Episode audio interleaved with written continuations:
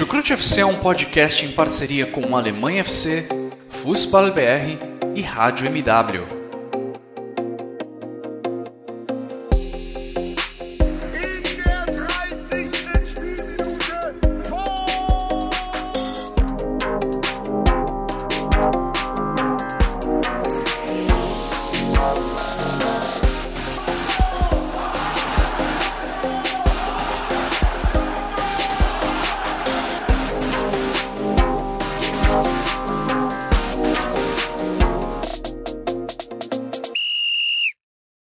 Muito bem-vindos, fãs da Bundesliga. O meu nome é Guilherme Ferreira e eu recebo vocês para mais uma edição do Chucrute FC. Estamos gravando no dia 11 de junho, dia de abertura da Euro. Abertura da Euro 2020, competição que deveria ter acontecido no ano passado, mas que precisou ser adiada em um ano por motivos óbvios. Dia de abertura com Itália e Turquia jogando lá em Roma mas o assunto da gente aqui, é claro, é a seleção da Alemanha. Vamos discutir muito sobre como chega a equipe de Joachim Löw para essa competição. Essa que será, por sinal, a última competição da Alemanha sob o comando de Joachim Löw, já que Hansi Flick será o substituto dele. Ele espera só o final dessa Euro para assumir de fato como treinador da seleção da Alemanha. E para me ajudar a a desvendar como a Alemanha chega para essa competição. Eu tenho aqui, como de costume, outros dois integrantes do Chucrute FC, um integrante fixo, digamos assim, e um convidado especial a quem eu dou as boas-vindas agora. Estou falando do dono, do CEO do Alemanha FC, um parceiro aqui do Chucrute, Mário André Monteiro. Tudo bem com você, Mário? Seja muito bem-vindo. Ô Guilherme, beleza, cara, tudo certo. Expectativa aí pela, pela Euro, né? A Alemanha que não, não, chega como uma das grandes favoritas, né? Vamos falar dessa seleção e prazer em participar novamente. Faz tempo que eu não, que eu não faço cast aqui com vocês, né? Muita correria aí no dia a dia, mas agora com a Eurocopa, né? Uma, um evento especial aí, né? Que deveria ter acontecido ano passado, agora esse ano.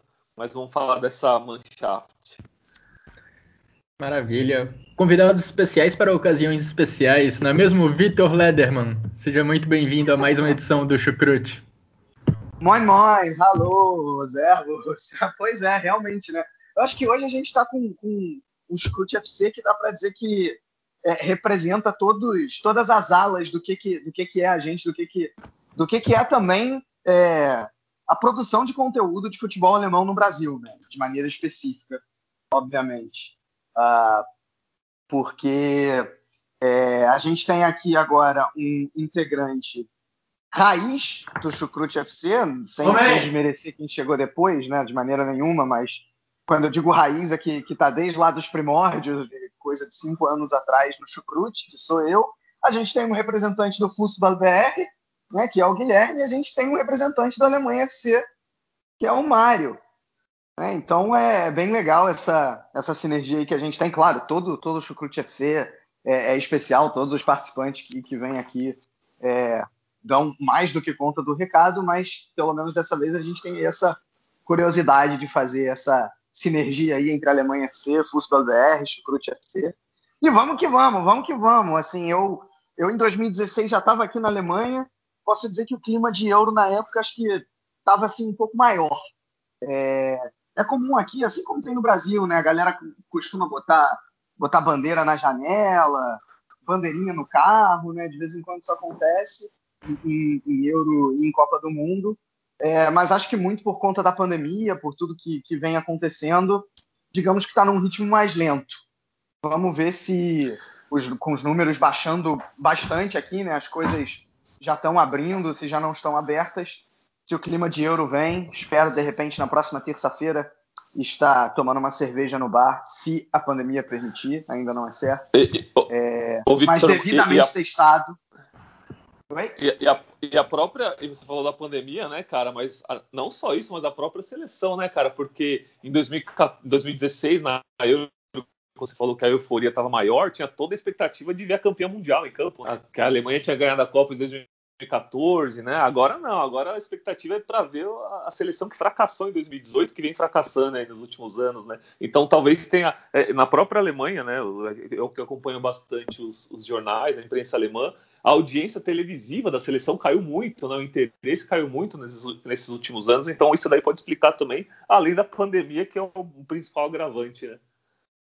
É, justamente. Acho que a, a, grande questão é realmente a pandemia mesmo. Claro que, que é, é, toda, todo, todo o vexame que a Alemanha vem passando aí, vexame futebolístico, para deixar claro, né?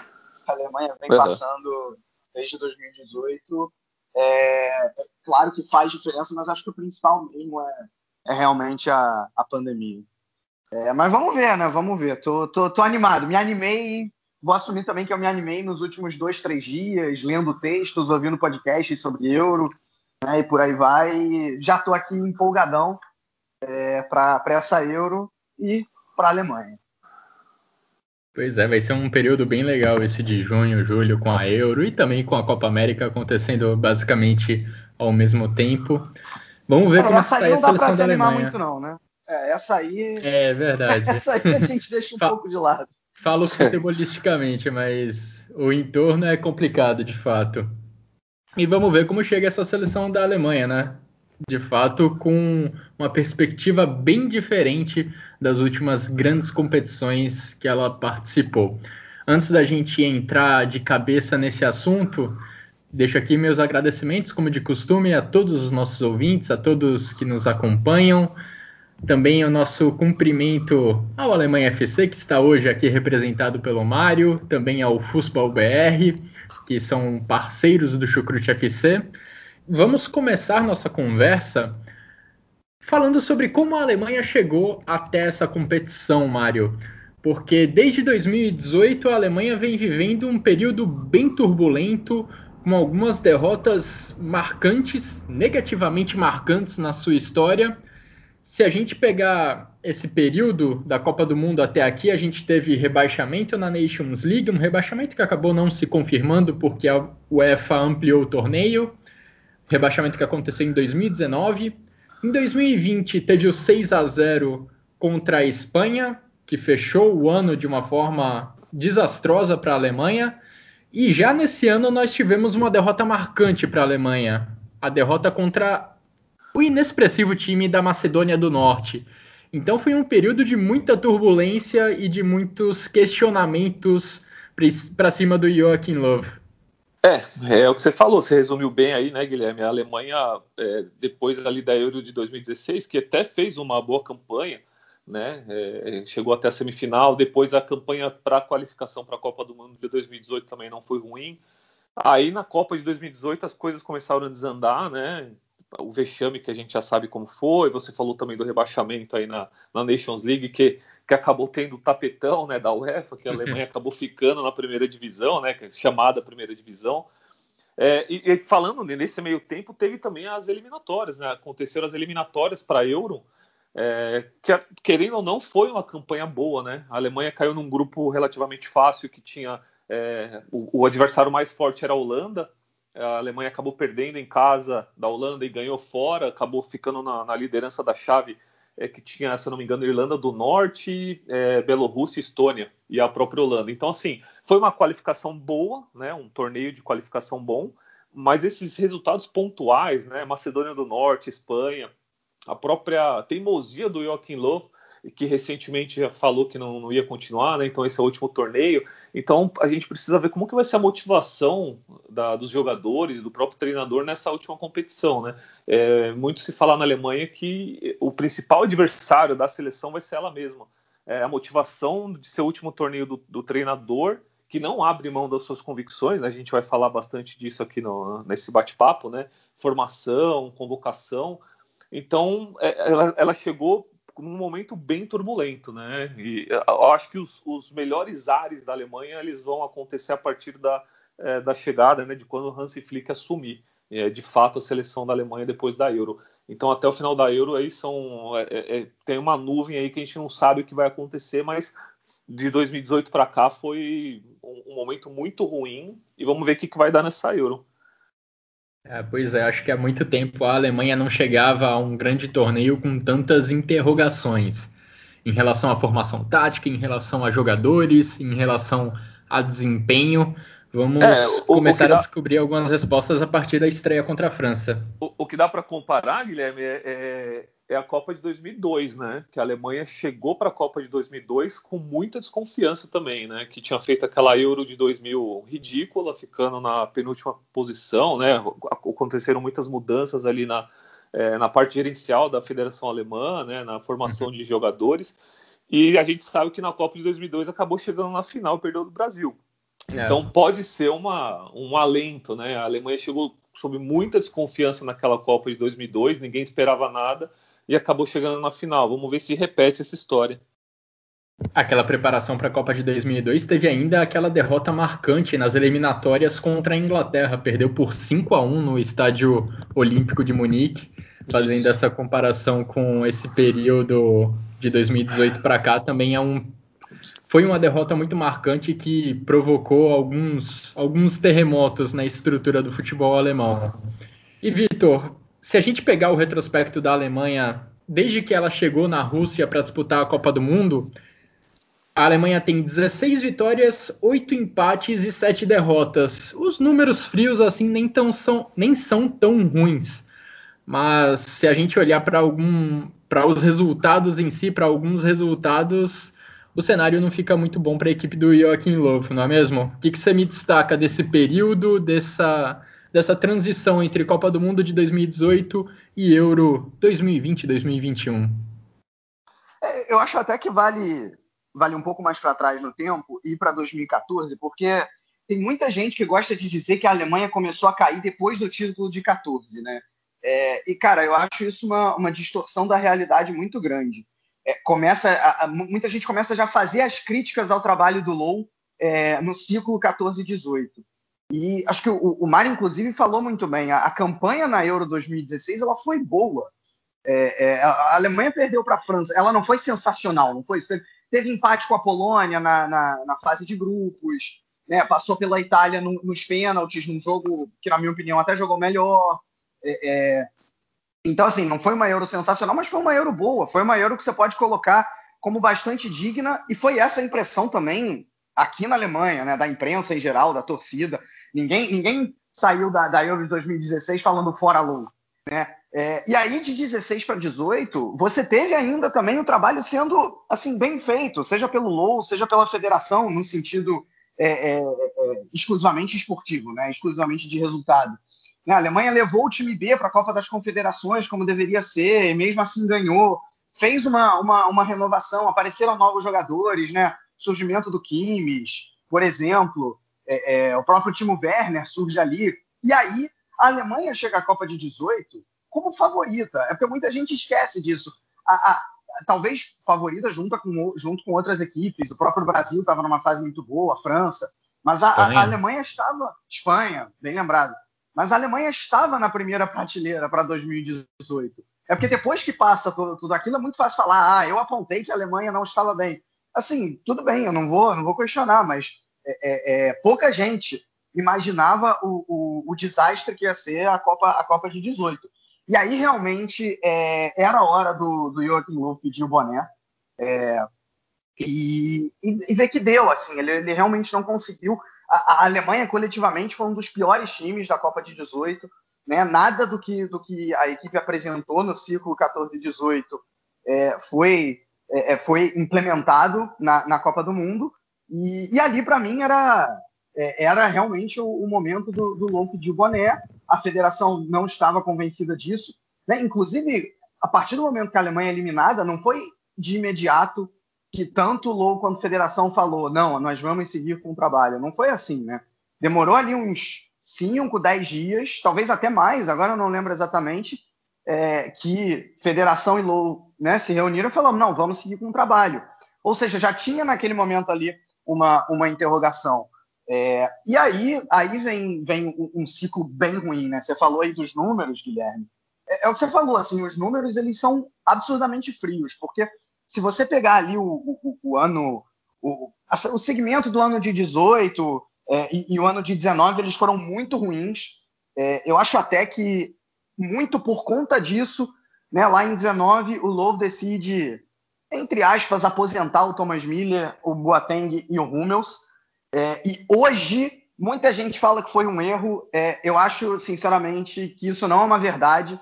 Cara, o, o, Thomas Miller e o Hummels. O, o Hummels acho até que menos, mas o Miller e o Boateng, depois de fazer uma Copa de 18 péssima, péssima, é, eles continuam na fase, inclusive pelos seus clubes, tá? É, é, é e, e, aí o, o, o Lowe decide não convocá-los mais. O erro do Lowe em relação a eles, para mim, nesse sentido, foi ter demorado tanto para voltar. Porque a partir do momento em que é, o Miller e o Hummels voltam a subir de, produ de produção, né, o, o, o, Miller, principalmente com a, com a, chegada do Hansi Flick no, no Bayern de Munique, é, é, aí, aí já era já era a hora de chamar. Tanto é, isso também porque a seleção não estava se desenvolvendo da maneira correta. Né? É, é, o, o, o, o tentou várias vezes colocar o time ali num, num 3-4-3. É, em vários momentos, eu acho até que a, a, ideia era boa de tornar a Alemanha um pouco mais rápida e um pouco mais móvel na frente. Né? A gente ainda vai falar melhor isso agora mais para frente. É, mas, no geral, é, é, faltou, eu acho que faltou, primeiro, assim, nesse ciclo, né? Faltou, obviamente, questões táticas, teimosia do Low, definitivamente, assim, não tô, não tô passando pano pro Low, já disse, acho que ele deveria ter pedido boné após Copa de 18, depois da, da goleada para a Espanha, mais ainda, né? Acho que era, era é, é, a demonstração de que pós Copa de 18 a coisa não estava sendo bem feita, é, mas ok, a federação optou por, por manter, acho que teve algumas coisas positivas também, né, como eu falei, eu acho que essa tentativa de renovação, principalmente no ataque, né, aí você coloca ali Werner, Sané, Gnabry para fazer um ataque mais móvel, né, com, com a chegada, com, com, o surgimento do Havertz também, agora ainda volta do, do Thomas Miller, né, então acho que tem, é, é, não, não foi assim, foi, foi um, um ciclo de 18 para cá ruim, definitivamente, fraco, é, mas eu não acho que ele foi para você jogar fora completamente. Né? É isso que eu quero dizer.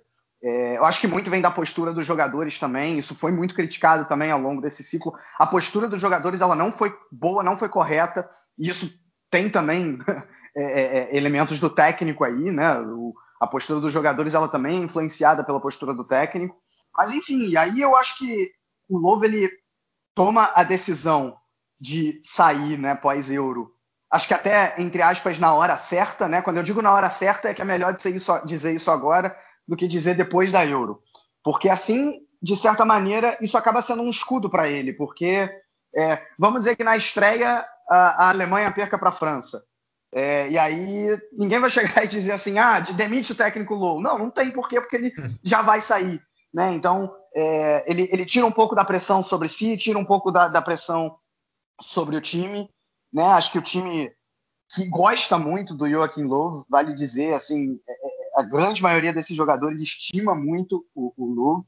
Uh, e, e, acho que tem um elemento positivo nisso, né? A ideia do, do, do Last Dance, uh, né? a, última, a última dança de Joaquim Lowe, de repente ele, ele tentar ainda sair por cima depois de muitos anos, de muitos, muitos anos positivos, né? O, o Lobo assume a seleção ali no final de 2006 e, como eu falei, eu acho que até o momento da Copa de 18 é, ele foi um bom técnico. Ele está longe de ser um técnico sensacional. Acho que ele próprio sabe disso. Eu acho que o grande mérito dele é saber unir, uh, por exemplo, na Copa de 14, né? Unir os principais pontos positivos do Bayern de Munique e do Borussia Dortmund da época, né? Vamos lembrar que um ano antes esses dois times tinham feito a final da Champions League. E, e, agora a gente ainda vai falar melhor, não exatamente com o mesmo esquema tático, mas também tem aquela, aquele ditado, né, de se o Bayern vai bem, a Alemanha vai bem, né, e, e o Bayern está num bom momento, é, e talvez o Lu tente replicar, eu não digo nem do ponto de vista tático, mas replicar algumas coisas do que o Bayern de Munique vem fazendo em termos de sucesso esportivo. Vamos ver como é que vai ser. Aí você citou aí, Vitor, um dos grandes episódios da seleção da Alemanha nesse ciclo, ao lado das, dos trágicos resultados, como a eliminação na fase de grupos da Copa do Mundo, o rebaixamento na Nations League, o 6 a 0 contra a Espanha e a derrota contra a Macedônia do Norte, o outro grande episódio desse ciclo foi a, digamos, aposentadoria de Hummels, Müller e Boateng da seleção da Alemanha. Joachim Löw, lá no início de 2019, visitou o centro de treinamento do Bayern de Munique, ou seja, ele ativamente foi à, à procura dos jogadores para informar eles que não planejava o futuro da seleção da Alemanha com esse trio, mas precisou voltar atrás. E esse acho que é o grande tema, acho, acho que essa é a grande manchete da convocação que nós tivemos há algumas semanas. Convocação com 26 jogadores.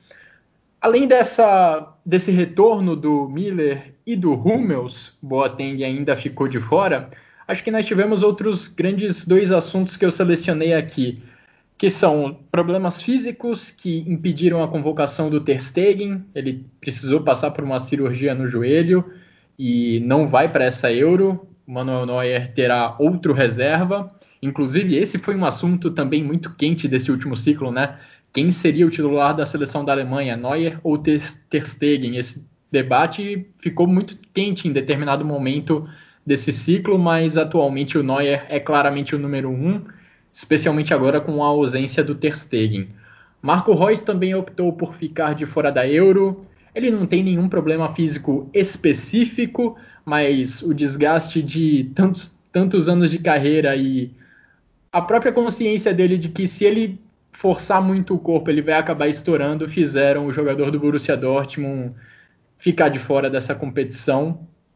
E além disso, nós temos Kevin Volland, um jogador que era pedido até há um bom tempo na seleção da Alemanha por pela falta de centroavance nesse elenco e acabou sendo chamado, digamos, de última hora. Ele que não vinha sendo chamado, mas justamente na convocação para Euro ele faz parte do elenco do Joachim Löw. Mário, falando dessa convocação de 26 nomes, o que mais te chamou a atenção? É, você falou bem, né? É, Hummels e Miller, acho que talvez tenha sido o principal acerto, né? Eu convocaria também o Boateng. O Boateng fez, teve duas temporadas aí muito boas com o Bayern de Munique, foi importantíssimo na campanha da, da última tríplice coroa, né? Na, naquelas finais de Champions que aconteceram em Portugal. O Boateng jogou ali o fino né, da bola, então acho que caberia, talvez não para ser titular dessa seleção, mas é, é importante você ter um cara né, que, que fez vem de duas boas temporadas, pelo menos no banco de reservas ali, porque acho que está meio claro que é, com a volta do Hummels, é, Hummels, Rudiger e Ginter, que são, caso né, o Low, eu acho que ele não vai abrir mão desses desse esquema de três zagueiros. Está é, tá muito claro que esses três são os titulares. É, o Zuli é um cara que também tem a confiança dele, apesar de eu, particularmente, não, não achar um grande zagueiro. É, ele é grande na altura, né? É um, é um, eu, eu, tive a oportunidade de encontrar no tamanho. Eu encontrei o Zulin na Olimpíada de 2016 aqui no Brasil, né, quando a Alemanha jogou aqui na Arena do Corinthians, e ele é realmente é um armário, ele é bem alto, conversei com ele. E assim, é, é só na altura mesmo, porque eu não acho que ele é um, um zagueiro à altura de seleção alemã, mas para ser um reserva, beleza, né? Acho que não, não teria problema. Então eu convocaria o Boateng para ser um reserva de luxo e para ter essa, esse toque de experiência para quando precisasse ali numa emergência. Então é, as voltas de Hummels e Miller acertadas, eu traria o Boateng de volta também. É, você falou muito bem do Volan. O Volan é um cara que é, vem de boas temporadas na Alemanha, né? É, não só com, com, pelo Bayer Leverkusen, mas no próprio Hoffenheim ele ia muito bem. Muita gente pedia a convocação dele. Ele já tinha sido convocado anteriormente, né? Mas há alguns anos. Nessas últimas listas ele não, não vinha aparecendo.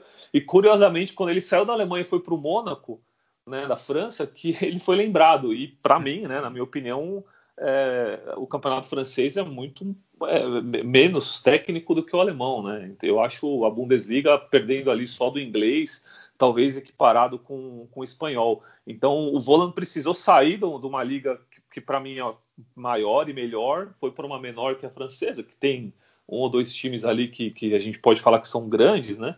É, para ser convocado, mas para mim também foi uma, uma convocação acertada, né? A Alemanha vive esse, é, esse dilema aí de centroavante desde que o Close parou, né? O, até depois que o Close parou, até pedia, né? Para o Low, não para o Low diretamente, mas fazer esse apelo para o Low co colocar o Thomas Miller de centroavante, né? O Miller que já vinha de campanhas muito boas em Copas do Mundo, né? Cinco gols em 2010, cinco gols em 2014. Poderia colocar o Miller como um centroavante ali em 2018, acabou não fazendo. O Miller fez uma Copa muito ruim. Então esse, tem esse dilema de, de centroavante na seleção. O Volan foi convocado, mas possivelmente não vai jogar, né? Ele vai ser um reserva, vai entrar no segundo tempo quando precisar. Eu acho que ele não vai ser titular. E dessa lista de todos os jogadores aí que, que foram chamados, obviamente Marco Reus é uma ausência sentida, ele teria vaga nesse time sim, até pela boa temporada que fez pelo Dortmund. É, muito se fala que ele está se preparando para a Copa de 2022, né? Vai saber. Né? Imagina o Marco Reus 2022 ali com 30 e tantos anos, né? Um pouco mais experiente, no, no auge da sua forma física pode ajudar bastante. Mas eu não acredito. Eu acho que a Euro seria o momento ideal para ele, essa Euro de agora. Então é uma ausência sentida, mas obviamente foi por opção dele, o técnico não tem muito a ver com isso. E de toda a lista, eu, eu talvez eu não levasse o Henrique do Borussia Dortmund, que para mim também é um jogador que é, é, eu acho que é super estimado, né? Desde da, do seu surgimento ali no Bayern de Munique, passou por Leverkusen, Liverpool, né? Eu, eu, nunca achei esse jogador espetacular, né? Nem um jogador mediano, eu acho ele bem abaixo da média. É, eu levaria o Brandt no lugar, o Brandt do, do Borussia Dortmund, que também não, não é um espetáculo de jogador, mas é, ali na parte ofensiva, a gente lembra da Copa de 2018, quando ele entrava, ele mudava um pouquinho o jogo, né? ele conseguia é, é, fazer fluir um pouco mais ali o setor ofensivo. Então eu levaria o Brandt no lugar do, do Henrique mas assim, falando da lista no geral, não, não tem nenhum pormenor. Você falou também do, do Stegen, Ter Stegen também não vai fazer falta, porque o Neuer a gente sabe que ele, se ele quebrar o braço, se ele deslocar o ombro, ele vai tratar nos dois dias para poder jogar no jogo seguinte, né? O cara é fominha. Então acho que não, não vai fazer tanta falta ali o Stegen. Mas de resto é uma lista ali ok. É, talvez o que a Alemanha tem de melhor mesmo. Não, não, ninguém ficou de fora e poderia é, ser chamado ali urgente. É, esse problema da seleção da Alemanha com centroavantes é de fato bem antigo e se a gente olhar nesse elenco, quem que é o mais próximo de um centroavante de área? Você tem o Timo Werner, que na Copa de 2018 foi usado nessa função e não foi nada bem. Ele não é Isso. um cara para ficar ali fixo na grande área. E tem aí o Kevin Exato. Voland, que finalmente foi chamado, marcou 16 gols na última edição do Campeonato Francês, deu ainda 7 assistências.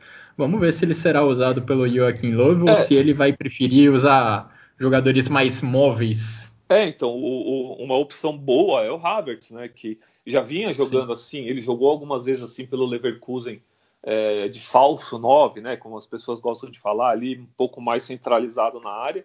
E no Chelsea também, acho que na final da Champions, se eu não me engano, ele foi usado ali um pouco mais centralizado, tanto que ele acabou fazendo gol. Então acho que é uma boa opção também colocar o Havertz ali, que não que seja ideal, mas é, nessa falta de centroavante a gente lembra, né?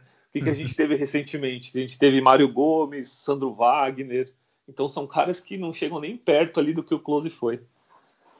Pois é, e até se você precisar de um atacante para uma situação de desespero, alguém que funcione bem no jogo aéreo, o Joaquim Lowe acho que não tem ninguém assim à disposição com essas características. É. Um outro aspecto que me chamou a atenção nessa convocação é que tem muito jogador ali entre 24 e 28 anos. São mais precisamente 15 jogadores nessa faixa etária. Mas aí, se a gente olhar mais para baixo, para os mais jovens, a gente tem o Kai Havertz com 22 anos. Ele, inclusive, que faz aniversário hoje. Kai Havertz acabou de completar 22 anos. Parabéns se ele estiver ouvindo aí a gente. Parabéns, parabéns, Kai Acho Havertz. que ele não entende português. Acho que ele não entende português. Alles gut Geburtstag. E o único mais jovem que o Kai Havertz nessa convocação é o Jamal Musiala, jogador do Bayern de Munique, que tem 18 anos. Mas aí, considerando que a convocação tem 26 nomes, acho bem improvável que o Musiala faça parte de algum jogo, que ele entre em campo, talvez esteja aí mais para ganhar experiência do que qualquer outra coisa. É, o, o Musiala é um, é um caso até um tem uma particularidade porque ele poderia optar pela seleção inglesa também, né? Que ele, é. ele tem nacionalidade inglesa tal. Então, eu acho que a convocação do Musiala, além, obviamente, da, da, dessa parte técnica do Joachim Low poder usar ele, acho que tem muito da, da influência de dirigentes da Federação Alemã, ali da, da parte é, é administrativa de querer ter o Musiala na Alemanha, não para agora, mas mais para frente, porque se ele não fosse convocado agora, agora pela Alemanha, é, seguramente ele podia ser chamado pela Inglaterra, e aí a Alemanha perderia um jogador aí para os próximos anos. Então acho que é, teve muita influência também de cima do Joaquim Low, obviamente que não é uma coisa que foi é, divulgado, então foi falada, mas é o que eu acho. Eu acho que teve muito essa parte de, pô, convoca o cara para ele já ser alemão, por mais que ele não entre, então acho que teve isso também. É, é estamos só, falando de um talento muito pra... grande em potencial, né? Vamos trazer ele logo para perto da gente. Diga Exato. aí, Vitor. Não, eu ia, ia já que, que, falou nessa questão aí do Musiala, ia rapidamente citar, não é exatamente sobre Euro, mas sobre o Europeu Sub-21 que a, que a Alemanha ganhou. É, o Nimesha, que foi um dos principais jogadores, ele tem dupla nacionalidade, ele pode jogar também pela seleção da Nigéria. E já tem gente falando que, claro que para Euro nem dava mais tempo, né? Mas futuramente para o Hansi Flick já, já chamar o Nimesha para garantir ele para a Alemanha, porque é mais, é mais um talento, né? E, e, já que a gente está falando em talento também, né? Um, um cara que poderia estar tá nessa seleção e que não está é, talvez até no. Eu não diria nem no lugar do próprio Musiala, mas talvez, por exemplo, no lugar do, do Henry Kahn, que, que o Mário citou, é, é o Florian Wirtz, né? Que foi outro nome essencial nesse europeu sub-21 que é, é, surgiu muito bem no, no, no Leverkusen. Ele chegou a jogar junto com o Havertz, mas, é, é, mas ganhou protagonismo principalmente depois da saída aí do, do, do artilheiro da final da Champions League, digamos assim, né? Cara, assim, sobre essa convocação, eu acho que, que no, no geral é isso mesmo. É, ele, ele, chamou quem tinha que chamar, né? É, finalmente abriu mão da, da teimosia dele é, em, em, levar o Miller e o, e, e o Hummels. E já impactou, né? Porque eu acho até que contra a Dinamarca, né, no, no, amistoso, no primeiro amistoso uh, de preparação da Alemanha, mais o Miller do que o Hummels teve ali uma dificuldade, uma certa readaptação até porque na, na, a Alemanha joga de uma maneira diferente em relação ao Bayern, né? acaba que ele também é, acaba, acaba ocupando uma posição diferente, né? não é exatamente a mesma coisa, mas aí contra, contra a Letônia, em que pese a fraqueza aí do, do, do adversário, a Alemanha foi muito bem, e acho que os, os dois principalmente foram muito bem, né? É, então acho que pô, isso não, não, não era, é, é, quer dizer, era óbvio para todo mundo de que os dois impactariam positivamente como, como já impactaram. Acho que não tem, não tem Não é, por exemplo, que nem era o Romário em 2002, né? Que assim, o Brasil inteiro pedia para o Filipão convocar e, e, ele bateu o pé e não convocou. Porque o Romário é um cara que, é, é, para começar, se ele ficar no banco, ele chia, né? Ele não é exatamente um cara de grupo. Acho que não é exatamente o caso do, do, do, do Hummels e do, e do Miller, né, que poderiam causar um ambiente complicado na seleção. Ao contrário, acho que eles só trazem, só trazem experiência e benefícios, inclusive no, no nos bastidores, né. É... Agora, uma, uma, coisa que entre aspas me incomodou nessa convocação, assim, eu concordo com o Mário, não levaria o Emre Chan, não levaria o, leva, ou melhor, levaria o Boateng. Agora, uma coisa que tem que ser dita do, do Lowe, eu acho até que não é muito falado no Brasil, aqui é um, um pouquinho mais e tem a chamada cota Freiburg, né? Não sei se vocês sabem disso. O, o Love, é tipo ele, a cota ele... Shakhtar. É tipo a cota Shakhtar do Brasil, né? Mais ou menos. Só que, só que, não sei, eu acho que no, no, caso da Alemanha é um pouco diferente, porque assim, o Lowe, ele, ele nasceu ali perto da região, ele tem história no Freiburg. E Verdade, ele... direto ele tá nos jogos do Freiburg. Exatamente, exatamente. E, é, e, e ele, ele, inclusive, não é que ele já foi acusado, mas já levantaram a hipótese de, de que ele acaba favorecendo os jogadores da região, não necessariamente só do Freiburg, né?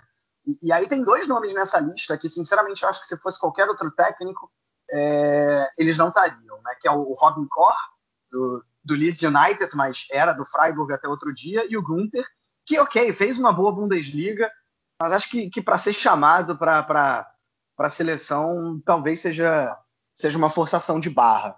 Né? Acho, acho que, por exemplo, tudo bem que, que o Gunter não é a mesma posição, né? O Gunter é, ele é mais um, lateral esquerdo, um ala. É, mas você já tem na, na, você já tem o, o Halstenberg e tem o próprio Gozens, então era melhor levar mais um zagueiro. No caso, talvez poderia ser justamente o, o Boateng, né? é, ou o próprio Boateng no lugar do Corre. Então são, são dois jogadores que eu confesso que eu não entendi muito, muito bem.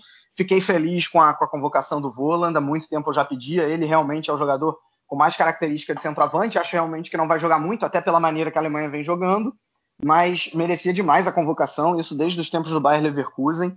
Ele chegou a ser convocado quando, quando surgiu no, no, no Quando surgiu não, né? Mas quando é, ainda era do Hoffenheim, bem jovem. E eu acho até que ele teve algum problema com o Louvre, Uh, mas agora o Lowe deixou a teimosia de lado e chamou o Volo.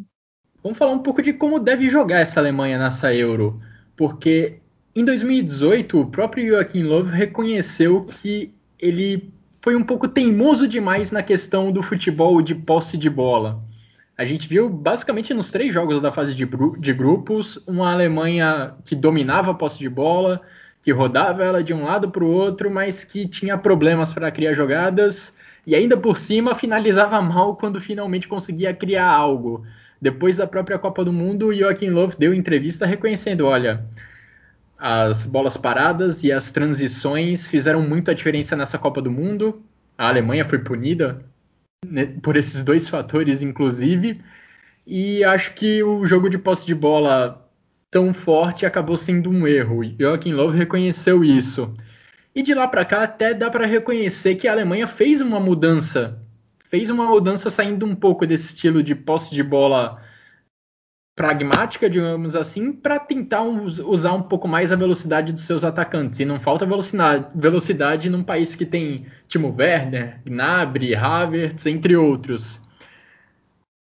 Então acho que esse é um estilo que a Alemanha deve adotar nessa Euro principalmente considerando que terá França e Portugal no grupo, dois outros times que não devem ficar recuados, que não devem colocar seus 11 jogadores sentados na grande área para se defender, como acontece em alguns casos nas eliminatórias ou em outras competições. E para você, Mário, como que você acha que essa Alemanha vai jogar nessa Euro, considerando que tem adversários dificílimos nessa fase de grupos, na França e em Portugal, além da Hungria. Como eu falei antes, né? Acho que uma coisa que ele não vai abrir mão é um dos três zagueiros, né? Que é uma coisa que eu não gosto, particularmente eu não gosto. Eu sou São Paulino aqui no Brasil, né? E, e o São Paulo vem jogando com três zagueiros. Tá precisando engolir isso, então. É, então, é assim, é uma coisa. Eu não gosto desse esquema com três zagueiros, mas é uma coisa que dá, vem dando certo. Ah, Mário, só uma dúvida. Certo. Você Manda. não gosta da Alemanha? Você não gosta da Alemanha com três zagueiros ou você não gosta de três zagueiros em geral? Não, eu não gosto do esquema de três zagueiros. É, ainda mais é um... depois de, da era Murici Ramalho, eu fico impressionado. exatamente. Falar isso. Exa exatamente. exatamente, cara. O Murici ali naquela época de três brasileiros só jogava com três zagueiros, né? Campeão mundial também foi com três zagueiros mas eu não gosto, cara, sabe por quê? Principalmente nessa Alemanha, é, falando agora da, da, Alemanha especificamente, que é, são três zagueiros, os dois que avançam ali, né, o, o, o provavelmente vai ser o líbero, vai ser o cara que vai ficar mais é, é centralizado, vão ser Ginter e Rudiger, e a Alemanha joga com essa linha alta de zagueiros, então é Ginter e Rudiger ali armando o jogo, é, no meio de campo defensivo e ofensivo, assim como acontece no São Paulo, fazendo esse paralelo, com Arboleda e Bruno Alves armando, sabe? É, é, eu acho que é, você perde um talento, né, nesse, no caso ofensivo. Você tira um meio de campo, um volante que sabe tocar bem, ou então um meio campista mais avançado, até mesmo um atacante, para colocar um zagueiro trabalhando bola, sabe? Tudo bem, na recomposição pode ser que seja um pouco mais seguro você ter três zagueiros. É, a gente não viu isso contra a Espanha, por exemplo, que a Alemanha tomou seis nesse esquema. Mas eu não gosto desse esquema.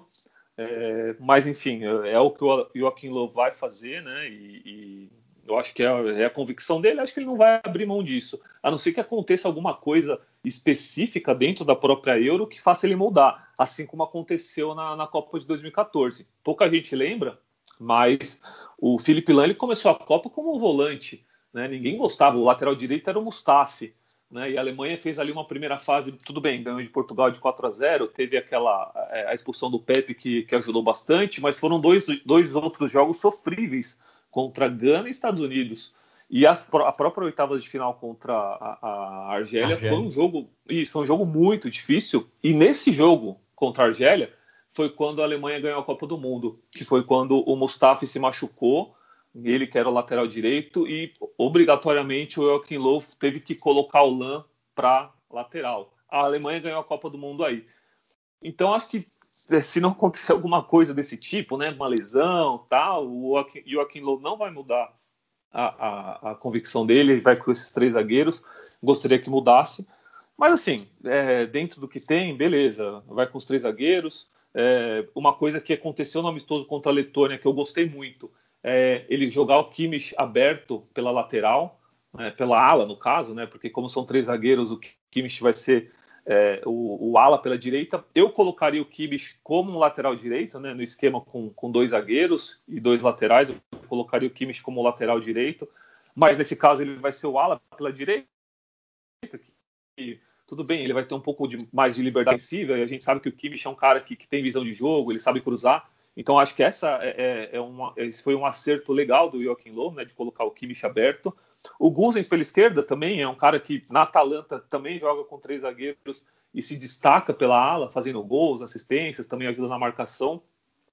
E no meio de campo, eu acredito que ele vai usar o Cross é, e Gundogan. É, o Goretzka, por mais que tenha feito uma... Né, já são duas temporadas excelentes aí pelo Bayern de Munique, eu acho que o Goretzka vai, vai esperar um pouquinho, apesar de eu gostar muito dele, né?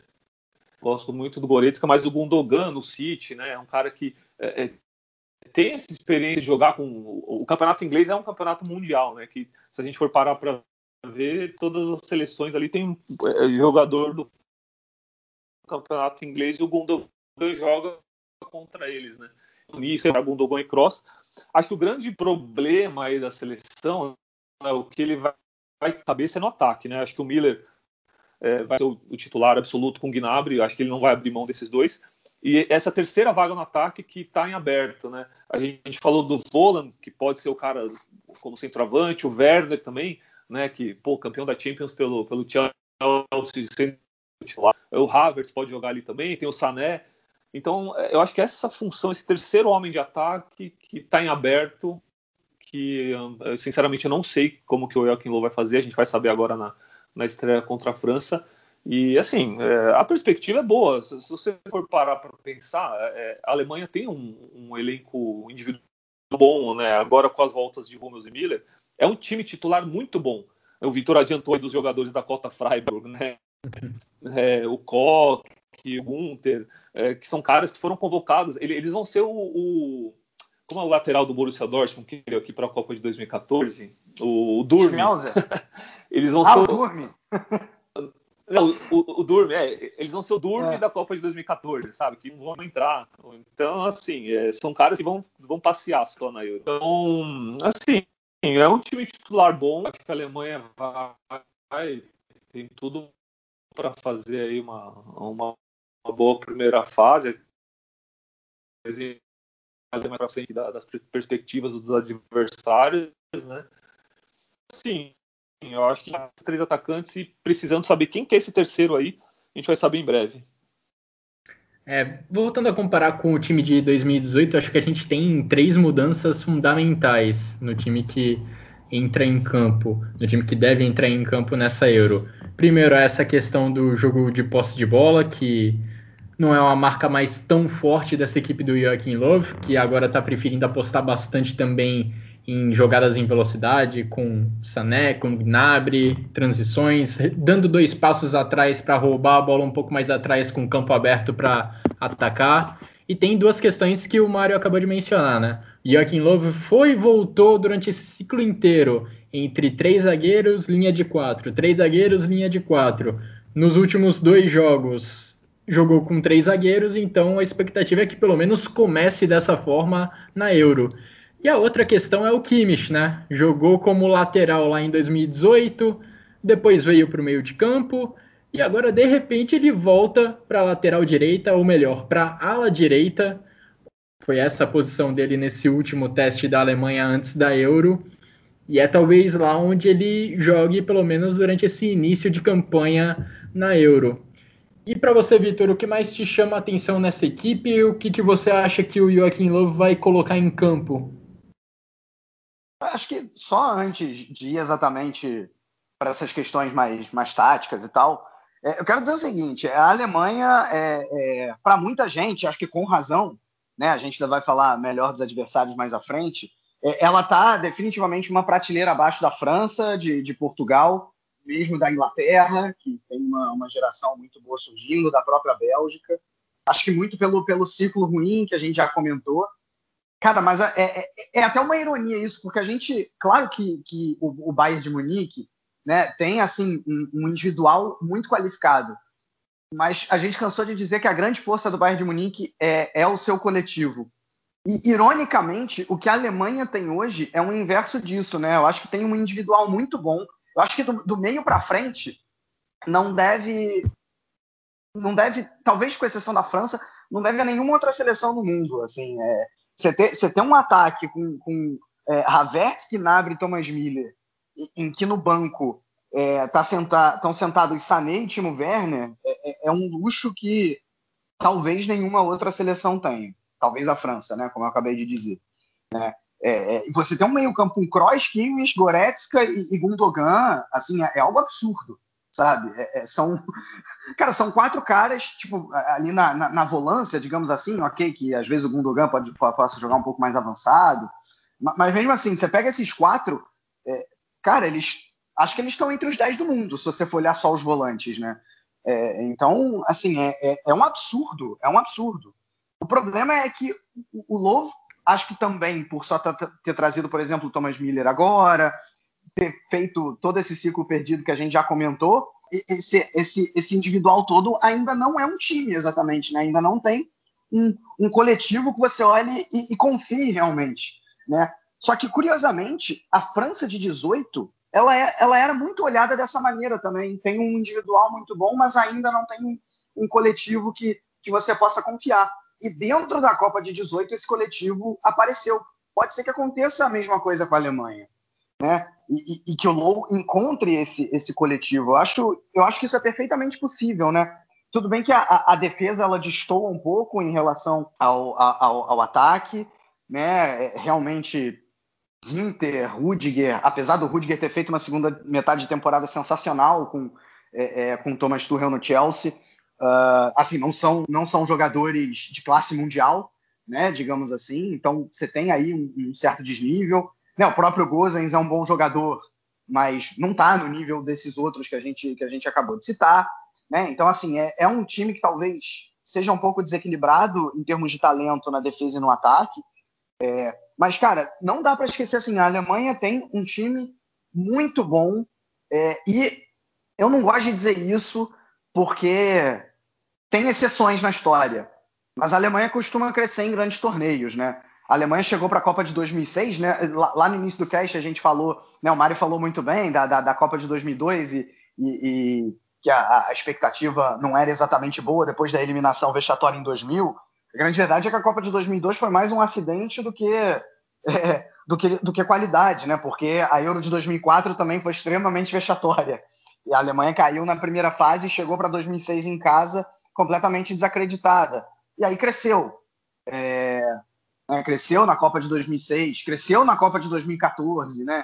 É, é, chegou à final de Euro em 2008, semifinal em 2012. Então é um time que, que, que acaba que a camisa muitas vezes pesa. Como eu falei, tem exceções na história. Em 2004 também se falava isso. Ah, não, a Alemanha está mal, porque a Alemanha fez um ciclo 2002-2004 horroroso, mas muita gente falava na época. Ah, não, mas agora vai, vai crescendo um grande torneio, e foi o que foi, né? Eliminada na primeira fase, empatando com a Letônia na ocasião.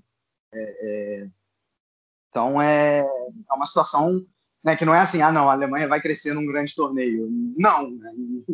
é, não, não, é, não é bem assim. Né? Mas acho que assim a gente tem que tem que colocar a Alemanha na história do jeito que ela é, cara. E eu já ouvi várias vezes o Mário dizendo isso. É, a Alemanha pode entrar num torneio de porrinha que vai entrar para ganhar como favorita, né? É, e eu acho que essa, essa Euro ela não é exceção. Tem talento no time, né? Tem qualidade e dá para acreditar, sim. Né? Assim, claro, eu concordo. Acho que tem seleções melhores, como eu já citei aqui, mas o time da Alemanha está longe de ser é, um time um time só mediano. Né? Não, o time da Alemanha é bom. É, cara, sobre o jogo. Então, eu não tenho, diferente do Mário, eu não tenho nada exatamente contra o esquema de três zagueiros.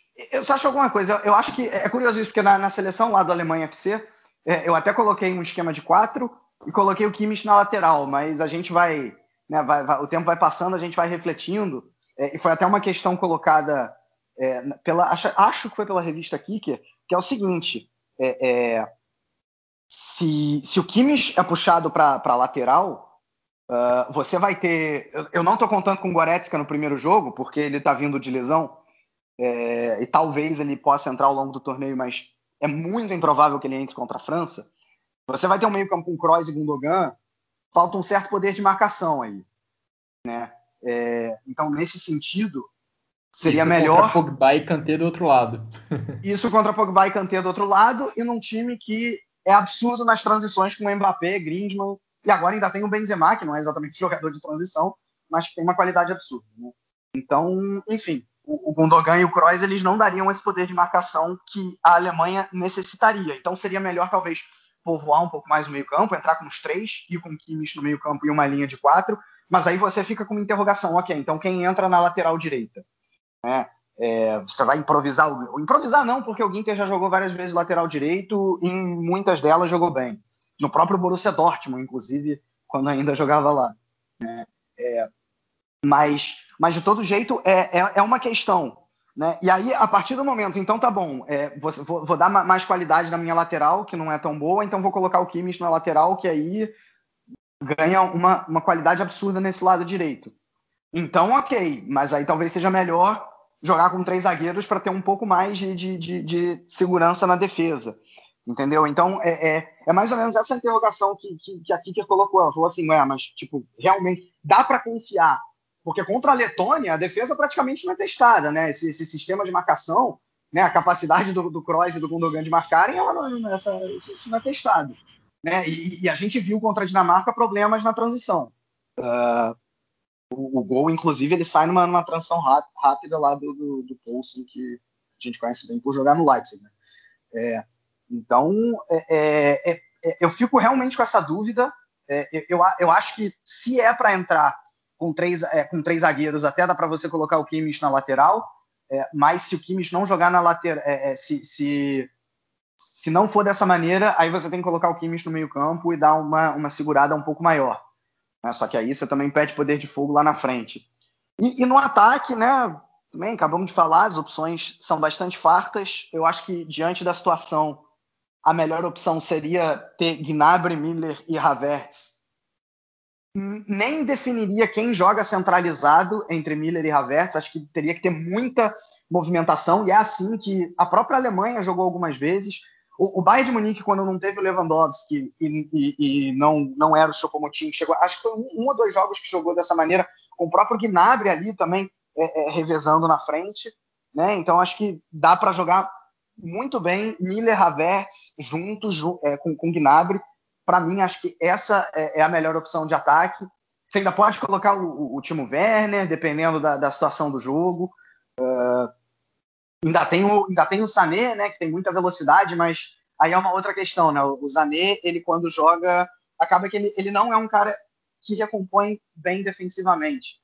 Teve até um, um episódio no jogo contra a Dinamarca do Kimmich, bem entre aspas, dando uma dura no, no Sané, falando: olha só, você tem que, você tem que marcar também, né? É, e, e, e, o próprio Lothar Matheus, que é a comentarista hoje, ele critica muito o Sané. Ele fala, cara, a postura do Sané ela não é digna de, de um jogador da, da seleção da Alemanha. Eu acho que vai muito nesse sentido também. Então, acho que até por isso, é, não que eu concorde exatamente com, com o Lothar Matheus, mas eu colocaria de início o, o no banco, mas acho que ele definitivamente ainda é uma, uma opção muito boa ali para o ataque. Então acho que é, é, mais ou menos isso, né? Acho que o, o ataque móvel ali de, de três com, com Miller, Havertz e Gnabry, eventualmente Werner e Sané, eu não abro mão. Agora eu realmente coloco uma interrogação, três zagueiros, linha de quatro, Kimmich na lateral, Kimmich no meio. É, para sair de cima do muro, eu, eu manteria esses três zagueiros e Kimmich na lateral, e aí a gente consegue segurar bem, mas por favor, né, sem ser o jogo de posse lá da Copa de 18, eu acho que nesse sentido, o Lou até tentou no ciclo, uh, dar uma alterada nisso. É, e a Alemanha teve bons momentos jogando em transição, jogando com velocidade, usando a velocidade do Sané, do Gnabry, do Timo Werner. E acho que talvez esse tenha sido o ponto mais positivo desse ciclo desde a Copa do Mundo. Os momentos em que esse trio de ataque conseguiu se entender bem foram realmente muito bons. Os três circulando pela faixa central do campo, com oportunidade de trocar passes, fazer tabelas para entrar na grande área. Não funcionou sempre, mas quando funcionou foi, foi legal de ver, funcionou muito bem essa aproximação dos três atacantes e acho que o Joaquim Love deve apostar nisso durante essa Euro. Seja com três zagueiros, seja com linha de quatro, ele sempre vem buscando promover uma aproximação muito grande entre os homens de frente. Agora, a questão do Kimmich é um dilema muito grande, porque ele é de longe o melhor lateral direito desse, desse grupo da Alemanha, e eu também acho que ele é olha, com alguma vantagem, o melhor meia desse time da Alemanha, porque Sim, se a gente lembrar de alguns, de alguns jogos da Alemanha recentes, teve um jogo contra a Islândia recentemente, em que o Kimmich não, não teve nenhuma assistência atribuída a ele, a Alemanha venceu por 3 a 0 mas nos dois primeiros gols, o Kimmich deu passes maravilhosos que, assim, foram os principais passes da jogada, apesar de não terem sido as assistências. E esses dois passes saíram dessa região central do campo, com o Kimmich como meia, participando ali do início da jogada. Será que como lateral ele consegue ter o mesmo impacto nas partidas? Eu acho que se ele for lateral, se ele for ala, o jogo da Alemanha vai ficar bastante concentrado pelo lado direito, assim como foi em 2018. Mas eu não sei se nessa faixa do campo ele consegue ter o mesmo impacto que ele tem no meio de campo. E aí acho que a possibilidade de ter ele no meio-campo ainda traz a, a perspectiva de ter ele e o Goretzka juntos, reeditando a parceria que faz muito sucesso no Bayern de Munique. Por outro lado. É, Guilherme, queria justamente falar rapidinho sobre isso, já que você falou Diga. no Bayern de Munique. Cara, porque entre o jogo da Dinamarca e da, e da Letônia, é, surgiu até na, na, na, imprensa alemã que os jogadores estariam insatisfeitos com o esquema de três e puxados muito pelos justamente pelos atletas do Bayern de Munique, porque no Bayern de Munique eles jogam de maneira diferente, né? É, com linha de quatro. O Nagelsmann tá chegando, hein? pois é. Nagelsmann tá chegando para mudar isso. Agora, o que eu ia dizer é o seguinte, é porque não tem como replicar o Bayern de Munique, eu até falei de passagem isso lá no início, porque no Bayern de Munique lá na frente você tem um cara chamado Robert Lewandowski, né? Que é, joga de maneira completamente diferente do que seria Miller, Sané, Gnabry, por aí, né, é, é, é, próprio Havertz, né, assim, não existe um jogador na Alemanha, já falamos sobre isso, com as características do Lewandowski. Então, não dá exatamente para você replicar o que, o que você faz no Bayern de Munique. A discussão se é, se a linha de três ou se a linha de quatro é muito válida, assim, não tô, não tô tirando essa discussão, eu só acho que não tem como você dizer assim, ah, não, vamos jogar com linha de quatro porque o Bayern de Munique faz assim. Né? Eu, eu não iria muito por esse caminho. Pois é, é um dilema complicado para o Joaquim Love resolver. Enfim, apesar de achar que o Kimmich exerce mais influência no jogo jogando pelo centro, é também muito compreensível ele jogar na lateral, porque é no meio que, o, que a seleção da Alemanha tem é, a maior quantidade de jogadores de alto nível, como vocês já mencionaram, né? Tem Goretzka, tem Tony Kroos, tem Kimmich, tem Gundogan, tem muita gente que pode jogar em alto nível ali pelo centro do campo são muitas coisas que o Joaquim Love vai ter que pesar aí de jogo a jogo. Tem que pesar se o adversário ataca muito pelo lado esquerdo, lado direito da defesa da Alemanha, se o adversário tem muita força ali na região central do campo, como eu acho que é o caso do jogo contra a França. Enfim, vamos começar a descobrir as respostas para essas perguntas a partir do jogo contra a França. E agora, para a gente avançar nessa edição do Chucrute FC e chegar na parte final, Vamos olhar um pouco para os nossos adversários, para os adversários da Alemanha nessa fase de grupos: França, Portugal e Hungria. E para isso, né, Vitor, a gente chamou outros convidados para dar o seu parecer sobre essas equipes. Pois é, Guilherme, exatamente. Vamos começar então com a França. É, e aí a gente chamou o Renato Gomes Rodrigues. Ele vai se apresentar melhor é um cara que acompanha muito futebol francês e faz parte do podcast Le Podcast do Fute sobre futebol francês. Então vamos ver aí o que, que ele tem a dizer sobre essa seleção da França. Fala galera do Chucrute, que é o Renato Gomes, para quem não me conhece, sou jornalista. É, sempre estou aparecendo lá no Le Podcast do Fute, né? Podcast que trata é, assuntos sobre o futebol francês, dou uma aparecida também no Futuri ou no Terra de Zizou, site especializado também sobre o futebol da França. E vamos falar um pouquinho do, desse início de Eurocopa, né? É, no ponto de vista da seleção francesa, que tem como grande novidade o retorno do Benzema, né? Depois de cinco anos ele volta a vestir a camisa da seleção da França. É, os dois últimos amistosos né, preparatórios já contaram com a titularidade dele. E dentro desse contexto, é, o Didier Deschamps armou um 4-4-2 losango, que no fim não parece um losango, né? Por conta principalmente da liberdade né, que os três ali da frente possuem. Os três que são Griezmann, Mbappé e Benzema. E atrás dele, desse, desse trio, né, a gente tem é, Tolisso, Kanté e Pogba, o que dão são jogadores que dão muita sustentação, né, para o time. E no fim atrás, pelo menos no papel, né, a gente tem Pavar, Varane, Kimpembe e Lucas Hernandes, né, com o Loris no gol, capitão Loris, complementando aí o 11 base, sim, se a gente pode colocar assim, da seleção da França, que enfrentou País de Gales e Bulgária nos últimos amistosos, nos, nos dois últimos jogos, né? E foram jogos assim meio diferentes, porque são adversários que vão que defenderam baixo, né? Que deixaram a França com a posse de bola, o que não é necessariamente uma característica da França. A gente pôde acompanhar na Copa de 2018 que a saída em velocidade, a saída em contra-ataque com o Mbappé correndo né, no lado direito. Foi o grande trunfo da França, ela que encontrou esse sistema aí no, no contra o Peru, né? Na, na fase de grupos ainda da Copa do Mundo.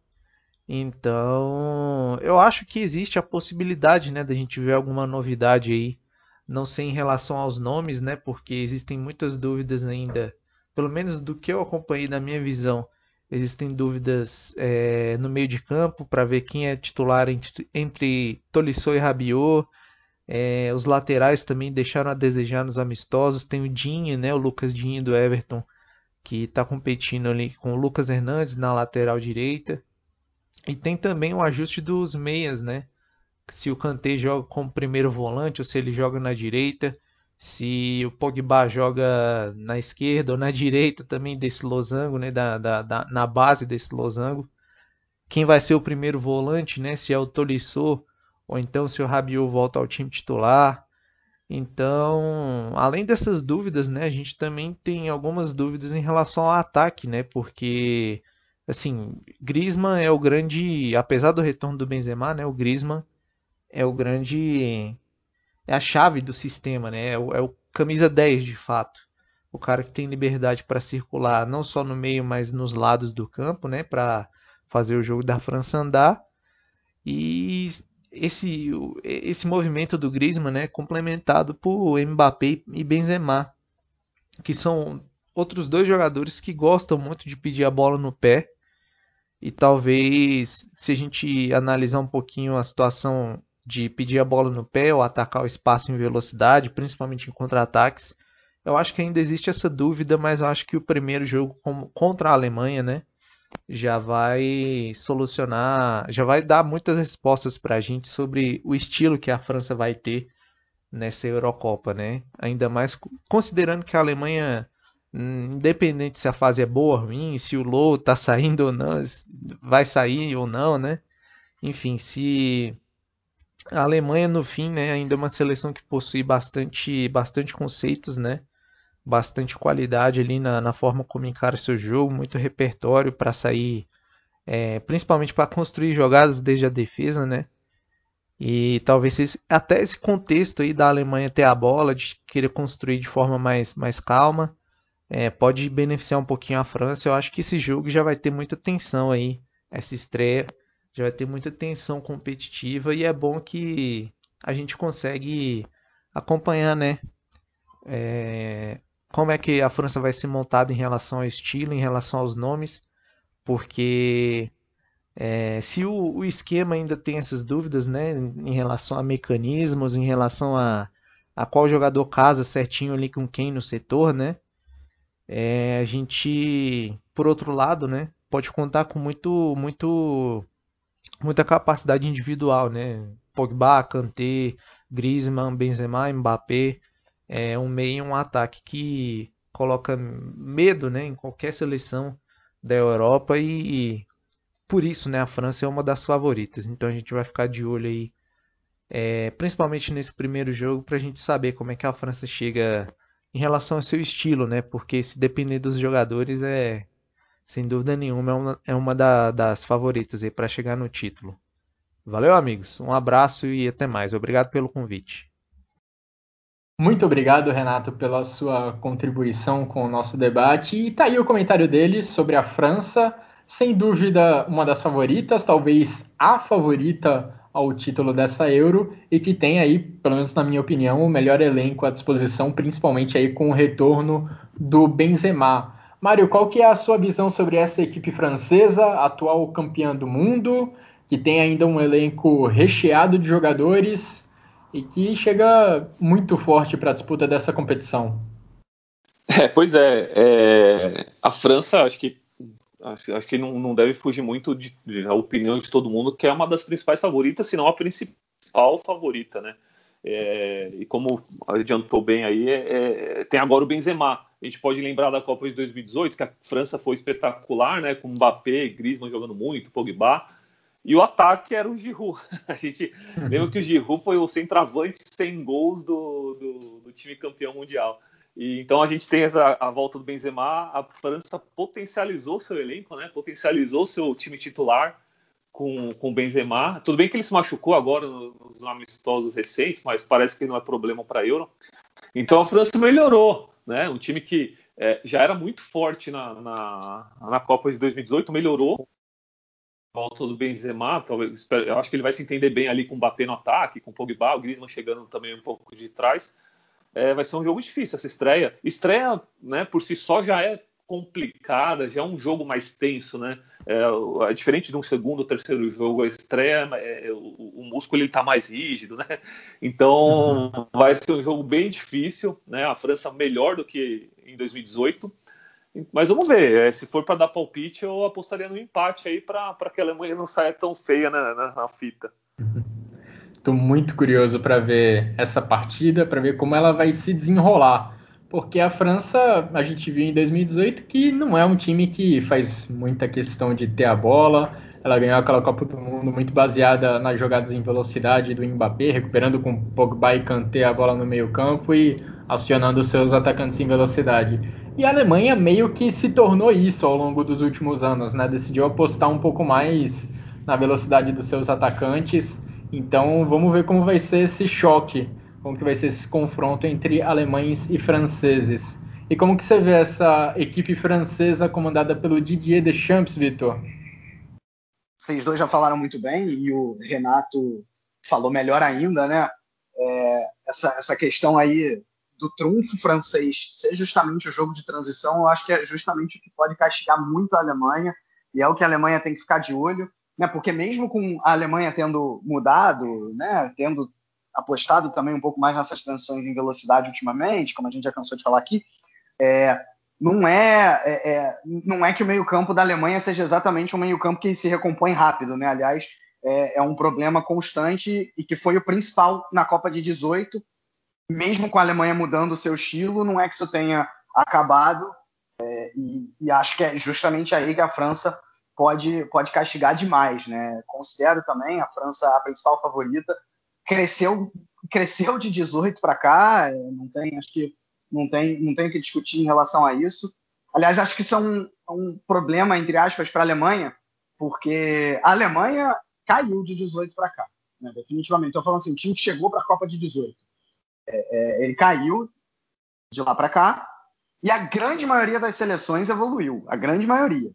Né? Você tem uma Holanda que evoluiu, né? nem foi para a Copa de 18 e agora está aí.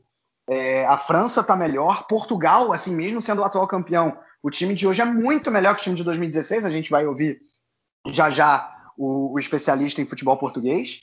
É, e, e, a Itália cresceu também, né? Então assim, você tem a Espanha melhorou. É, acho que você tem aí. A Espanha talvez nem tanto, mas Então você tem a maioria das seleções crescendo e a Alemanha não, né? É, isso, isso é um problema que pode, pode acontecer aí nesse, é, nessa, nessa Euro.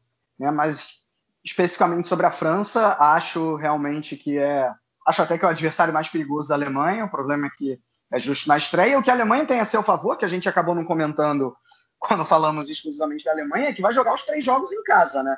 É, e vale dizer, está permitido público, 14.500 espectadores na Allianz Arena, é, que de alguma maneira pode, pode fazer diferença, né? O que, e o que atrapalha é, é Portugal e, e, a, e, França, nos dois casos, é que todos os jogos vão ser fora de casa, porque os jogos com a Hungria vão ser em Budapeste, né? Tirando o próprio França e Portugal, que aí é em campo neutro, essas duas equipes vão estar sempre jogando fora de casa.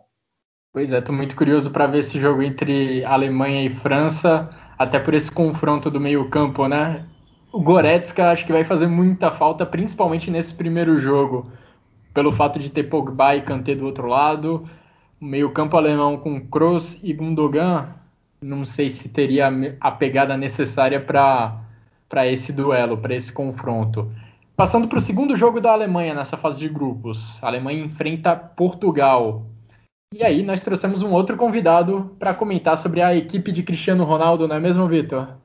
Isso mesmo, chamei o Braz Assunção, ele que tem um podcast também, podcast Futebol de Bolsa, inclusive participei uma vez falando da rivalidade de Hamburgo, São Paulo, Hamburgo, enfim. E, e ele enfim, mora em Portugal, é português, conhece bastante a seleção e ele vai falar aí pra gente o que esperar dessa seleção portuguesa. Olá Guilherme, olá Vitor e todos os ouvintes do Escroto FC. Portugal entra neste europeu como uma incógnita, pois o momento atual da seleção das esquinas não é o melhor. E a prova disso foi a qualificação para este europeu cheio de altos e baixos. O fator número um para isso é o bloqueio mental dos jogadores da seleção portuguesa com o fenómeno Ronaldo dependência. E vocês devem estar a perguntar o que é esse fenómeno. Bom, o fenómeno Ronaldo dependência, de uma forma simples, os jogadores assumem que todas as movimentações e decisões têm que ser tomadas pelo seu capitão, pelo Ronaldo. E como devem calcular, isso bloqueia e fica bastante previsível o jogo da seleção portuguesa. O que é muito mau porque temos, na minha opinião, uma das melhores gerações da seleção portuguesa. A meu ver, somos a seleção número 2 com talentos individuais. Em primeiros, na minha opinião, está a França. Ou seja, existe esse bloqueio mental que não deixa Portugal ser criativo e usar os seus jogadores tecnicistas ao mais alto nível serem isso mesmo. Provavelmente é uma questão tática e técnica do próprio selecionador, o Fernando Santos, mas fica muito, muito mal nós não conseguimos criar situações de perigo com tantos jogadores talentosos e criativos. Vocês, se repararem bem, temos Bernardo Silva no Manchester City e o Bruno Fernandes eles quase que são eclipsados nos jogos da seleção. Para não falar na jovem promessa João Félix. Ele praticamente não entra em jogo. Mas, volto a frisar, temos uma das melhores seleções e temos talento para isso. Como o próprio selecionador é perito em fazer milagres, e vamos todos lembrar de 2016, estamos numa esperança de que este realmente seja um europeu bom e que já estamos habituados a jogar no grupo da morte. Para os mais nostálgicos, quem se lembra do Euro 2000, principalmente os alemães, não é? Que estávamos no grupo da morte com a Alemanha e a Inglaterra e Portugal classificou-se em primeiro lugar. Em 2012 também foi a mesma situação. Portanto, vamos esperar por um grande europeu, por grandes jogos, e Portugal tem que estar ao seu mais alto nível se quiser apurar-se. E, como também passa os melhores terceiros, Portugal pode também candidatar-se a essa próxima fase da competição em terceiro lugar. Temos grandes jogadores em destaque. Um dos casos, vocês passam a vida a falar nele, que é o André Silva, que fez uma grande época, mas provavelmente vai ser a reserva do Cristiano Ronaldo, dependendo também do esquema tático que o Fernando Santos quiser utilizar. Temos Diogo Jota, para mim irá ser uma das revelações deste campeonato europeu, porque está numa boa forma e um jogador desequilibrante e não tem aquele bloqueio que vos falei no início. Ele uh, não é Ronaldo dependente, bem pelo contrário, ele quer assumir também o protagonismo e é jogadores destes que fazem falta ao jogo da seleção portuguesa. Também relembrar as prestações do Ruben Dias, o central que irá fazer dupla com o Pep, um veterano de 38 anos que ainda anda nestas leads europeias ao mais alto nível. Não parece que tem 38 anos, assim como o nosso capitão, ou o Cristiano Ronaldo. O Ruben Dias é um jovem promissor e que fez uma excelente época na Premier League ao serviço do Manchester City. Ele evoluiu muito este ano com o Pep Guardiola e estamos todos com grande esperança que faça um grande campeonato europeu. O seu companheiro da defesa, o Cancelo, também fez uma grande época no City e estamos também esperançosos que aquela ala direita faça grandes estragos neste campeonato europeu. O meio-campo por si só é muito vasto e para várias opções o cabeça de cartaz desta seleção no meio-campo tem que ser o jogador do Manchester United, o Bruno Fernandes. Ele na seleção tem prestações medianas, algumas até medíocres, mas a gente espera sempre grandes coisas deste Bruno Fernandes. É um dos jogadores que fica muito Ronaldo dependente, porém eh, eu espero que ele atinja o pico da maturidade que mostra aquilo que fez no Manchester United que mostra neste campeonato europeu. É com grande esperança que nós portugueses vemos esta competição e quem sabe fazemos o grande feito da Espanha de sermos bicampeões europeus. Isso é uma tarefa muito árdua, mas o nosso engenheiro Fernando Santos, o engenheiro do Euro, tudo é possível. Amigos, esta foi a minha prestação. Ver-vos por aí e bom trabalho. Muito obrigado ao Braz Assunção pela, pela contribuição nesse podcast. E a conclusão que eu chego, Mário, é que a Alemanha teve a sorte de cair no grupo dos dois times talvez mais talentosos no mundo atualmente, as seleções com atletas de mais alto nível. Talvez não sejam as equipes coletivamente falando mais organizadas, vamos descobrir isso na Euro, mas em termos de talento individual, França e Portugal estão muito bem servidas. Bom, é, é, isso aí. A gente está falando do último campeão da Copa e do último campeão da Eurocopa, né? Não poderia ser um grupo mais complicado para a Alemanha, né? Mas é, ainda bem que, que, passam três, né? Podem, o terceiro colocado pode passar ainda para a próxima fase. Eu não, não, duvido que a Alemanha possa ficar numa terceira colocação, enfim.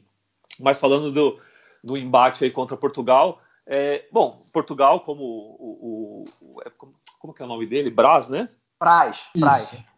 Como o Braz Assunção falou, ele tem essa Cristiano Ronaldo dependência, né? É, e é verdade, né, cara? É, o, o, número de talentos individuais ali de, de Portugal é enorme. Né? O João Félix, o próprio Bernardo Silva, tem o Diogo Jota que surgiu agora no, no, no futebol inglês, né? Que foi pro Liverpool é, eles precisam jogar sem o Cristiano Ronaldo. Talvez é, pareça um pouco o que acontece aqui no Brasil, né? Que tem a Neymar dependência, né? Tudo bem que a, que a, a seleção brasileira foi campeã da última Copa América aqui no Brasil sem o Neymar, né? O Neymar se machucou, mas quando ele não joga, a gente vê um Brasil muito abaixo, muito regular. E quando o Neymar joga, é um Brasil mais incisivo, né? Então acho que acontece isso muito em Portugal também, né? É, por mais que Cristiano Ronaldo já esteja aí na nos últimos suspiros da sua carreira, né? 35 anos de idade, vamos ver até quando ele aguenta, jogando em alto nível, claro. Mas tudo passa pela condição do Cristiano Ronaldo. Se ele estiver bem, a seleção vai bem. Se ele estiver mal, a seleção vai mal. Tudo bem que na última final de Euro, né, ele se machucou logo no, no começo do jogo ali contra a França e a seleção se virou sem ele acabou conquistando o título, né, dentro da própria França mas é, é, eu acho que depende muito do Cristiano Ronaldo, de, depende muito de como ele chega para essa Euro. Fisicamente a gente já sabe que ele chega bem, né? Diferente da Copa de 14, que ele chegou muito mal aqui no Brasil. Nessa ele chega bem. A idade pode ser que pese um pouco, vai pesar, obviamente, né? Um cara com 35 anos tem uma explosão diferente de quando ele tinha ali é, 27, 26, no auge do United, no auge do, do Real Madrid. É, a Juventus não ajudou muito ele na temporada, né? A Juventus quase ficou fora da Champions League, que seria uma coisa absurda de imaginar a Juventus fora de uma Champions com esse elenco, né? Então o Cristiano Ronaldo está tá sim numa fase decadente na carreira. Então eu acho que assusta um pouco menos do que a França, né? Eu acho que a Alemanha diante de Portugal, eu acho que é o contrário. Eu acho que Portugal é que vai estar com medo da Alemanha nesse jogo. Né? Então acho que Portugal vai entrar um pouco mais retraído, vai entrar um pouco respeitando muito mais a Alemanha e aí sim que a Alemanha pode aproveitar e, é, e nesse jogo aposto numa boa vitória é, alemã. Claro, é, a gente tem que, a gente que eu digo Alemanha, né? Porque eu torço para a Alemanha, acho que vocês também torcem pelo sucesso da Alemanha. é, o que a Alemanha precisa fazer é neutralizar as bolas que chegam para o Cristiano Ronaldo, porque a gente sabe da qualidade dele, né? A gente sabe que chegou para ele na área, ele tem capacidade de finalizar, fazer gol, criar jogada de perigo. Neutralizando essa bola que chega para ele, a chance de sucesso é muito boa. Então, eu acho que até a Alemanha vai conseguir uma, uma vitória não tranquila, mas uma boa vitória contra Portugal, acredito bastante. Curioso que Alemanha e França se enfrentaram algumas vezes ao longo dos últimos anos. Teve o duelo pela semifinal da Euro em 2016, depois elas se enfrentaram mais algumas vezes pela Nations League. No caso de Portugal é diferente. A última vez que Portugal e Alemanha se enfrentaram foi na Copa do Mundo de 2014, quando a Alemanha, como o Mário já lembrou nessa edição do Chucrute, venceu por 4 a 0, uma expulsão do Pepe cedo acabou encaminhando essa goleada. E o último adversário da Alemanha nessa fase de grupos é a equipe da Hungria, equipe que claramente é a mais fraca do grupo, pelo menos a nível individual. E se alguém quiser passar desse grupo, com certeza pensa em vencer a Hungria, não é mesmo, Vitor? É, é, é, mais ou menos isso, né? A Hungria, assim, acho que não tem time mais azarado nessa Euro é, do que os Magiares, porque os caras têm a oportunidade de jogar em casa, mas vem logo, talvez, né, os dois maiores favoritos, como vocês já falaram, né? França e Portugal, e, e uma Alemanha que também está jogando em casa e que a gente já cansou de falar aqui, tem muita qualidade também. Então, muito complicada a situação da Hungria. É, é, um time que provavelmente vai jogar com linhas baixas, tentando se defender ao máximo e sair no contra-ataque. Né? É, três dos principais destaques dessa seleção húngara a gente até conhece relativamente bem, né? porque jogam na Alemanha, só que dois dela, dois desses destaques estão na defesa, o Gulaxi e o Urban. É, e, e realmente são, são bons jogadores, mas não, não acho que vão conseguir fazer muita coisa diante desses adversários. É, e os Loboslai, que também, é, aliás, os três, né? Jogam na Alemanha, os três jogam no RB Leipzig. É, só que os Loboslai nem jogou, jogou, né? pois é, os Loboslai não jogou no Leipzig, porque se machucou, e não se recuperou a tempo da Euro. É, o cara mais talentoso da, da Hungria, definitivamente, é, e não vai poder jogar. Né? Então, a, a, a Hungria, acho que a única coisa que a Hungria tem realmente ao seu favor, né, do seu lado de positivo, é o fato de jogar dois jogos em casa contra a França e, e contra Portugal, porque depois também vai ter que sair para jogar contra a Alemanha. É, pois aí, talvez, Mário, a vantagem, talvez a única possibilidade da Hungria conseguir surpreender nesse grupo seja a aposta na defesa, aposta num time que vai jogar recuado e aí é um cenário totalmente diferente né, para a Alemanha, porque se contra a França e Portugal a gente espera jogos de maior trocação, com os dois times buscando o gol, contra a Hungria o cenário deve ser bem diferente. A Alemanha, apesar do adversário ter uma qualidade individual inferior, a Alemanha deve ser testada de uma forma diferente, contra um estilo de jogo diferente. Ah, totalmente diferente, né? É, vai ser o terceiro jogo, então a Alemanha já vai saber ali o que precisa fazer contra a Hungria, né? Dependendo dos dois é, resultados ali contra a França e, e Portugal, né? É, então a Alemanha, é, obviamente que dá para apostar numa vitória boa contra a Hungria, né? Por mais que seja um, um rival que, que, que, jogue fechado, né? Que tenha jogadores na defesa que conheçam o futebol alemão, como o Vitor destacou. Tem o Zalai no ataque do mais, né? Que, ah, sim, verdade. Não, é, que, é, mas que também não. Uma andorinha só não faz verão, né? E, e ele também não é esse jogador espetacular para a seleção da, da, Alemanha ficar com medo. Então, eu, assim, é, é, obviamente que tudo depende de como a Alemanha vai entrar essa, nessa partida. E o mais importante de tudo, né? Para, como o Guilherme falou, para classificar, as três seleções principais precisam ganhar da, da Hungria obrigatoriamente. E para conseguir uma vitória em jogo assim, jogo difícil de Euro com, com um adversário fechado, é muita intensidade no começo para tentar fazer o gol logo, porque fazendo o gol logo, aí a outra seleção, no caso a Hungria, vai ter que se abrir um pouco mais, ou então talvez não, não, não, não ofereça tanto perigo, e aí sim abriria a porteira para a Alemanha fazer mais gols e se tranquilizar dentro da partida. Então acho que o segredo para esse jogo contra a Turquia é talvez fazer um gol ali antes dos 15 minutos, porque se não fizer, o tempo vai passando, né? A gente viu no Brasil aqui recentemente, né? Voltando ao futebol brasileiro, o CRB que eliminou o Palmeiras, o Palmeiras martelou e ah, não conseguiu não fazer falar o gol. disso. o Palmeiras martelou e não fez o gol, né? Então é, acontece, né? Um time muito superior tecnicamente, não, não, com uma defesa fechada do adversário, às vezes não faz o gol. Então abrindo o placar cedo tranquiliza. Então acho que essa é a chave, né? O Lô vai ter que explicar bem, ó, vamos tentar a intensidade para fazer o gol rápido para ganhar o jogo. É, pois é, vamos ver se a Hungria consegue surpreender alguém, mas se há alguma vantagem para a Alemanha é que o confronto com os húngaros é na terceira rodada, quando a Hungria possivelmente já vai estar eliminada, não vai ter grandes aspirações para a sequência da competição, então pode entrar com uma guarda um pouco mais baixa. Mas vamos lembrar que a Coreia do Sul também já estava eliminada na terceira rodada da Copa do Mundo de 18, né? Então isso tava não quase, garante. Não estava exatamente. Tava quase, né? Era quase? Ainda Ah, tinha ainda alguma tinha chance a Coreia do Sul? É, ainda tinha chance, ainda tinha chance, tinha que ver no saldo de gols. É, Ah, ok, mas ok. enfim, não, não deu. Não, e, e- Ah, eu mas, só- só- mas o, só- título, o- título da Copa da Coreia foi ganhado da Alemanha. Eles foram Sim, campeões. verdade. ali, né? Isso é verdade. Não, e só, é, é verdade, assim, tem essa chance da Hungria chegar já eliminada, mas eu diria que essa, essa chance é pequena, né? Porque como passam três, acho que só se a É Hungria tomar verdade. duas goleadas, né? Tipo, porque mesmo se perde os dois, ainda chega ali com uma chancezinha lá. é, é, é, chega ainda, porque eu, eu, eu acho que Portugal em 16, queria até conferir, conferir isso, mas Portugal em 16 classificou com três empates. Né? Então você Exatamente. pode, de repente, classificar com três pontos. Exatamente, né? Então, é, é, você pode classificar com três pontos. Então, mesmo que você perca as duas primeiras, a não ser que seja de uma goleada, que aí você não tem mais como tirar o saldo, né? Ainda, ainda chega com alguma chance. Então, acho que essa possibilidade é pequena. Eu, inclusive, bom, falo particularmente, eu acho essa fórmula de disputa bem ruim. Por que não Demais. colocar logo grupos com dois classificando direto, todos os outros eliminados? Muito mais simples, senão você tem que ficar fazendo contas, vendo mil e uma possibilidades. Um grupo acaba, você não sabe, você não sabe ainda se aquele time está classificado ou não. É uma, é uma confusão. Mas assim a gente termina essa edição do Chucrut FC, edição em que passamos sobre todo esse ciclo da Alemanha, né, entre 2018 até 2021, falando sobre os problemas, falando sobre as possibilidades para Joachim Löw.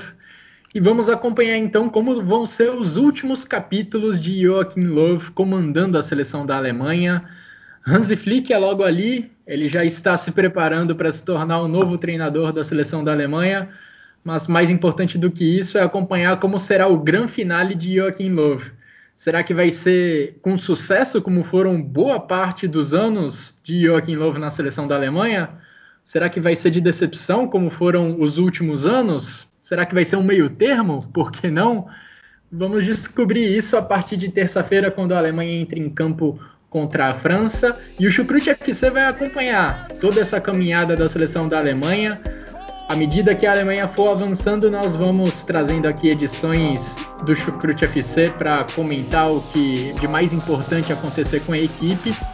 Agradeço ao Mário, agradeço ao Vitor pelas participações na edição de hoje. Um grande abraço a todos e até a próxima.